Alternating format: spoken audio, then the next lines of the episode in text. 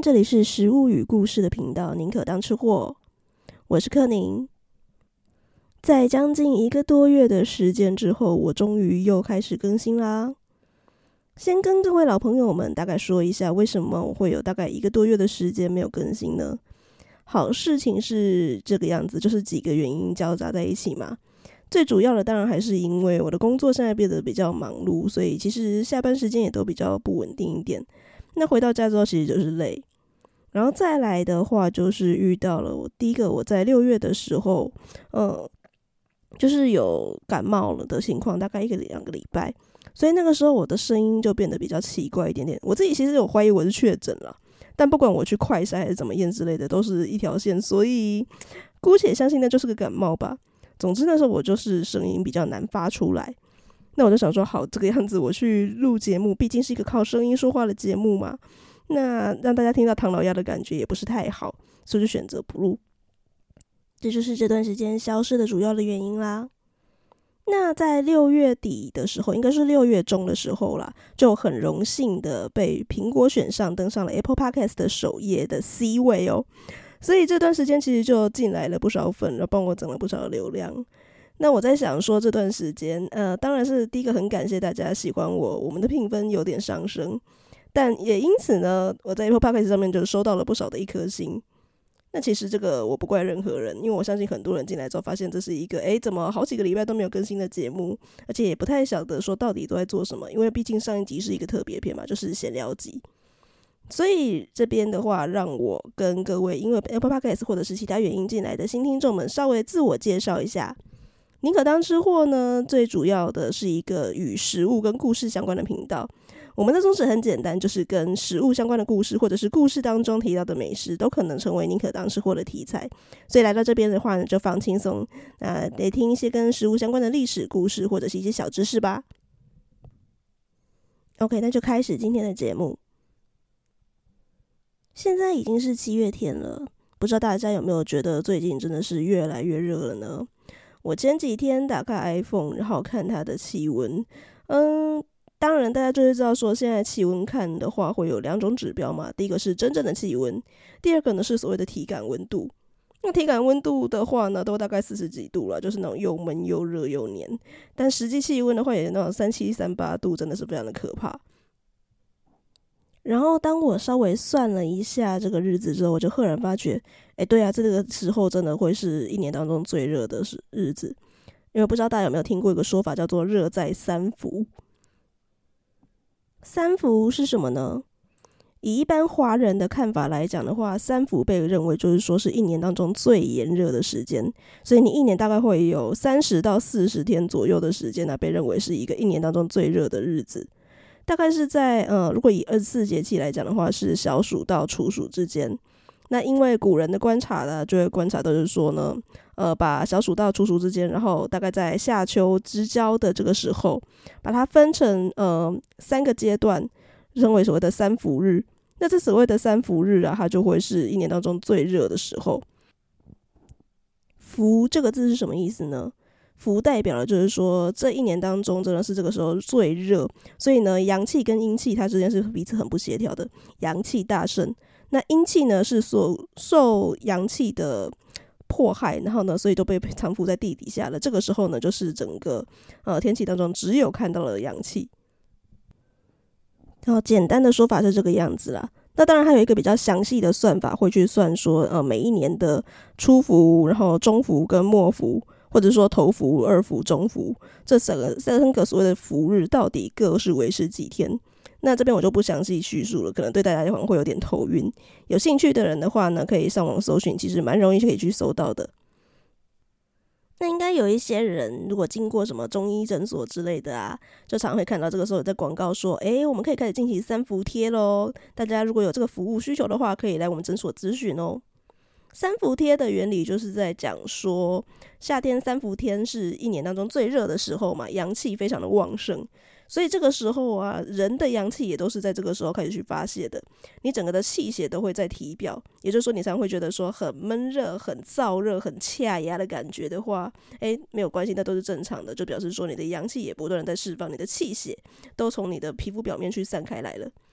那这个中医的原理就是说，这段时间你的皮肤是最松弛的，毛孔是最张开的，所以这个时候用一些外敷的药物呢，去贴在你的皮肤上面，它更容易去渗透进去。所以说呢，在这个时候，如果去做一些比较温和的药方啊，把它做成类似像饼状的膏药，把它呃贴在你的一些穴位的部分，就可以去这个时候最好的去进入疏通到你的经络去，来调节你的体质。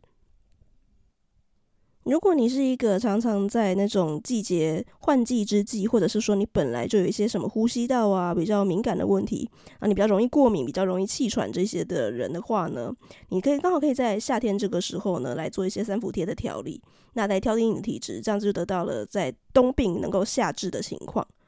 好，这个是三伏贴的依据了。我本人也是有做过几次，我觉得效果，嗯，毕竟我长大之后，我的身体渐渐的没有像小时候那么容易的过敏，就顶多是换季的时候比较容易呃流鼻涕，然后有一些鼻炎的情况，但大部分的时候其实还好。不过我也相信三伏贴是有一定的效果的啦，尤其是如果你对身体比较虚弱的人来讲的话呢，刚好可以趁这个时候好好的调理。那只是以一个做过三伏贴的人来讲，也会希望提醒大家，就是说，哎，你要稍微注意一下，因为有一些中医诊所，他的护理师或者是说帮你贴呃那些药饼的那个中医师啊，他可能生意真的太兴隆了，所以呢，他就是一次要雇好几个人。那那些药物，它其实本身都算是一个。呃，比较温甚至比较热的效果，所以如果贴太久的话呢，皮肤是有可能灼伤的。所以这个东西就是在进行三伏贴的疗效的时候，需要请大家稍微注意一下的部分。前面这里就很快速的带领大家告诉各位三伏是什么东西，接下来就要进入本节目的重点：三伏天可以吃些什么东西呢？今年二零二三年的初伏呢，是发生在七月十一日，也就是已经进入了七月十一日到七月二十日这段时间是三伏天的第一个阶段初伏。在初伏这个阶段呢，因为它是刚开始在热，所以它就会有比较多的呃，主要是说这边吃的东西是需要做一些比较防暑降温的工作嘛，那就比较注意，就是不要中暑就对了。所以在这段时间建议可以多吃的一些东西，诶，其实就是一些凉饮啦。哎，我不知道叫你每天喝冰水哦。这段时间的重点其实是在于补充水分，不要让你中暑。所以其实除了吃一些呃甜汤，像是绿豆汤啊，或者说你是一个没有那么喜欢吃甜汤的人，那你在外面在大太阳底下也可以稍微注意一下，不要让自己那么的流失水分，补充电解质。所以像喝淡盐水，甚至是一些呃比较淡的运动饮料都可以。或者是说用更加自然一点的方法的话呢，就是吃一些比较生津解渴的一些蔬果类，像是瓜果的话，其实就蛮适合在这个时候开始吃，而且也是夏天比较盛产的食物。酸梅汤这种比较生津解渴的饮品也是蛮推荐在这个时候可以喝的。三伏的第二个阶段是中伏，以二零二三年来讲呢，就是在七月二十一到八月九日的这个时间。这个中伏日这段时间，它所需要注意的事情，是因为已经进入了夏天比较中段的时候了。这时候呢，呃，湿气会变得更重，所以这段时间要做的事情，应该说食物方面要非常注意的地方，就是在于，就是说，呃，你可能湿气重，所以你就会更容易觉得说头昏脑热、食欲不振，然后可能会有一些，例如说拉肚子啊，或者是呃肠胃炎等等一些比较肚子不舒服的情况。所以这个时候，以中医的观点，他会建议就是说呢，你不要吃太生冷的东西，要比较帮助消化，然后去湿脾、去湿气，然后能够呃健脾、呃养胃的一些东西。哪一些食物是属于这种比较可以健脾，然后去湿气的食物呢？以食材来讲的话，大概就是红豆、绿豆、薏仁、冬瓜、丝瓜啊、呃、卜啊。然后山药、百合、玉米须、姜等等的食物，还有莲子啊，莲子在这个时候也是非常好的，而且莲子它有一个特点，就是说它是苦味的食物，它对心脏也非常有益处。夏天也是一个需要心脏保健的呃非常重要的时候。最后一个阶段是所谓的末伏，以二零二三年来讲呢，它是在八月十日到八月十九日的这个时候。那大家从八它进入八月中这个时候也可以看到说，虽然以季节来讲，我们还是普遍说它是夏天嘛。不过这时候它已经是夏要转入秋的时候，所以这个阶段，当然我们前面所说的那一些，呃呃，注意中暑啊，或者是一些脾胃比较虚弱，然后或者是湿气比较重的情况，这些都还是需要注意，没有错。但因为它已经要开始入秋了，所以呢，这个时候就是前面说的那些食物以外，你也可以稍微摄取一些比较养肺的食物了。哪一些食材是被认为是比较养肺的呢？例如说像是呃前面所说的莲子可以吃，然后百合也可以，然后再的话莲藕啊、蜂蜜啊、百合等等的食物。那如果大家有听到就是这些东西的话，可以注意到，诶，有一个非常有趣的特色，就是在于说这些食物都是比较白色的。所以如果你真的不记得是什么东西是比较滋阴养肺的话，呃，一些大部分白色的食材，当然还是要问过中医师啊。不过大部分这些白色的食材呢，都是比较适合滋阴养肺的。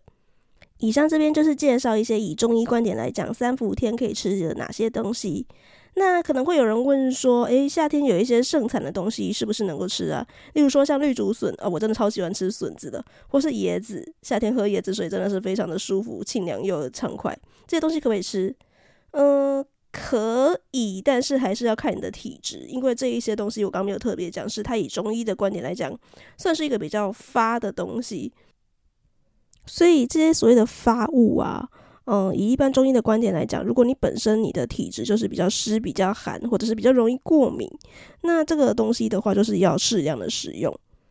那因为食疗这种东西真的就是每个人的体质都不一样嘛，所以如果真的有疑虑的话，就去看医生吧。网络文章能够提供的意见就是参考有限啦。如果你是一个想要从历史角度来了解说我们三伏天的传统饮食可以吃什么呢？在中国北方呢，有一句俗谚叫做“头伏饺子，二伏面，三伏烙饼摊鸡蛋”。这句用语其实还蛮有意思的啦。好，首先第一个所谓的面这件事情，指的是说吃面食，而不是叫你吃面条。当然也是可以吃面条啦，面条是面食的一种嘛，对不对？那这个原理就是讲说，你在三伏天的这个时候啊，就是以面食为主，因为面食相对于谷物来讲的话，它算是精致过了，会比较好消化一点点。那你如果在夏天就是已经食欲不振了，然后呢，呃，很多东西呢都吃不太下去的话，就选一些比较好消化的食物。所以在头伏的时候啊，天气开始热起来了，食欲都不太好了，这个时候就不会想要吃太复杂的东西，不如就包饺子吃吧。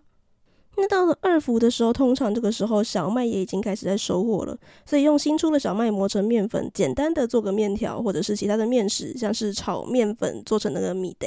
来吃的话呢，也都是在这个时候比较适合的简单食物。而且在象征意义上面呢，也是祝贺，就是说，诶，我开始吃新的食物喽，也期待在未来的一年，我也可以像这样子，在明年的这个时候，我也能够吃到新鲜的小麦。而进入了最后的末伏的时候啊，我刚刚已经说过了，三伏中天当中的末伏，它是已经入秋的时候。这个时候如果再来煮饺子或者是煮汤面呐，把自己弄得全身都是汗的话，呃，容易会着凉。那入秋的话着凉就麻烦了，你就是会开始有一些比较多的疾病产生嘛。所以这个时候呢，就干脆一样吃面食，但是我们就不煮了，就做成烙饼吧。虽然都是一些比较简单的食物了，不过仔细去讨论它背后的原因的话，就会发现，哎，其实是蛮有科学根据的哦。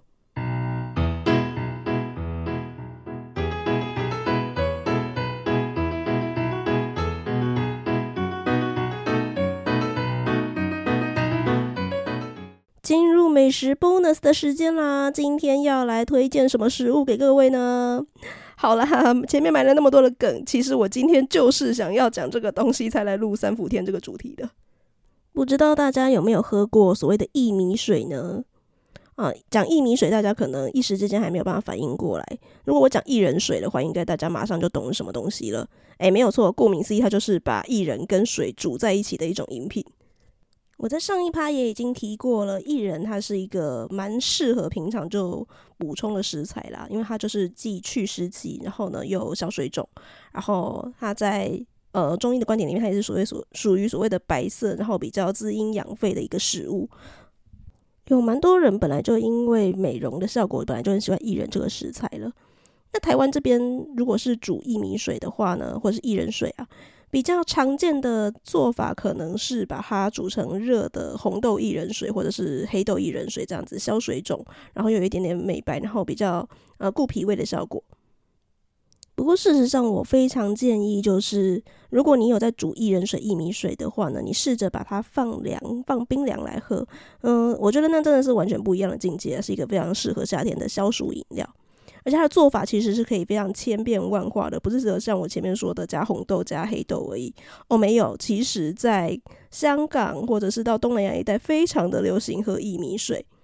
那当然在做法调味上有一点点不一样啊。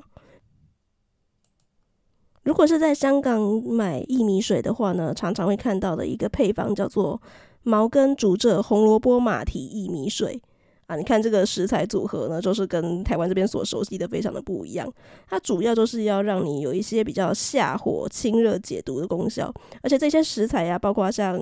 呃毛竹蔗、茅根，然后胡萝卜、马蹄这些煮起来都会有一种淡淡的甜味，所以其实是很非常容易的就入口的，甚至你不用加太多的糖都很好喝。另外常见的调味就是可能会加腐竹一起煮，或是加无花果干、加雪梨干等等的一些，同样是比较生津，然后润燥，比较能够清热解痰、脾胃比较好的一些蔬果或者一些食材来一起炖炖煮。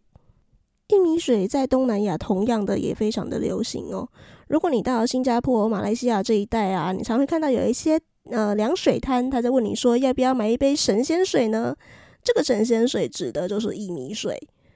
可以做成比较简单版本的蜂蜜柠檬薏米水，或者是呃很有东南亚特色的，把香兰叶也加进去一起煮。香兰叶这个食材它很神奇哟、哦，它煮起来会有一种类似芋头一样非常浓郁的清香。我个人是认为这种芋头香气啊，然后跟薏米水搭在一起真的是非常好喝。那在这边我也要跟大家推荐，可以在家里面自己试试的一个简单易做的配方，就是冬瓜薏米水。大概水跟薏仁的比例大概是，呃，如果水二十的话，薏仁一而已，所以它的比例可以在水更多一点，或者是更少一点，就按照你喜欢的口感，然后这样的比例，然后再加一些冬瓜，最好是带皮的冬瓜。所以其实可以你在煮冬瓜蛤蜊汤的时候，然后不是会切下一些皮嘛，就把那些冬瓜皮丢进去一起煮就对了，煮个大概三十到四十分钟，然后放凉之后，你可以考虑喝喝看。看需不需要再加糖，我个人是觉得就是说冬瓜本身的清甜味也已经很够了。那其他的调味部分呢、除了我刚刚说的，你看要不要加点冰糖或是砂糖补甜度以外呢，还可以再加一些你自己喜欢的比较清热解毒的食材，像是玉米须，或者是前面所提到的胡萝卜啊、啊马蹄呀，或者是加一点点果干或蜜枣，也都非常的合适。这个喝起来当然跟冬瓜茶是完全不一样，冬瓜茶都甜嘛，然后浓郁的冬瓜香。这个冬瓜薏米水它喝起来虽然也会有冬瓜的清甜味，没错，不过它整体来讲是一个比较清淡不甜，然后非常消暑清爽的味道。我个人是还蛮喜欢的，那就推荐给大家喽。除了今天介绍的薏米水之外呢，三伏天真的是热爆了，非常需要各种清热消暑的饮品。大家听完之后有没有什么呃推荐的饮品来跟我做分享呢？如果你有什么想说的话呢，欢迎来到 Apple Podcast 或者是 Spotify、Mr. Bus 任何可以留言的地方，告诉我你对这个节目的想法。如果你很害羞，就是不想要让大家看到的话，没有关系。你可当是会有 Facebook 或 IG，只要你来私讯找我玩，我都很乐意跟大家互动喽。所以，如果你喜欢这个节目的话，不要忘记留下你的五星好评，让我们可以有更多的动力来继续做这个节目，并且也推广给你的亲友们知道吧。那你可当吃货，我们下次见，拜拜。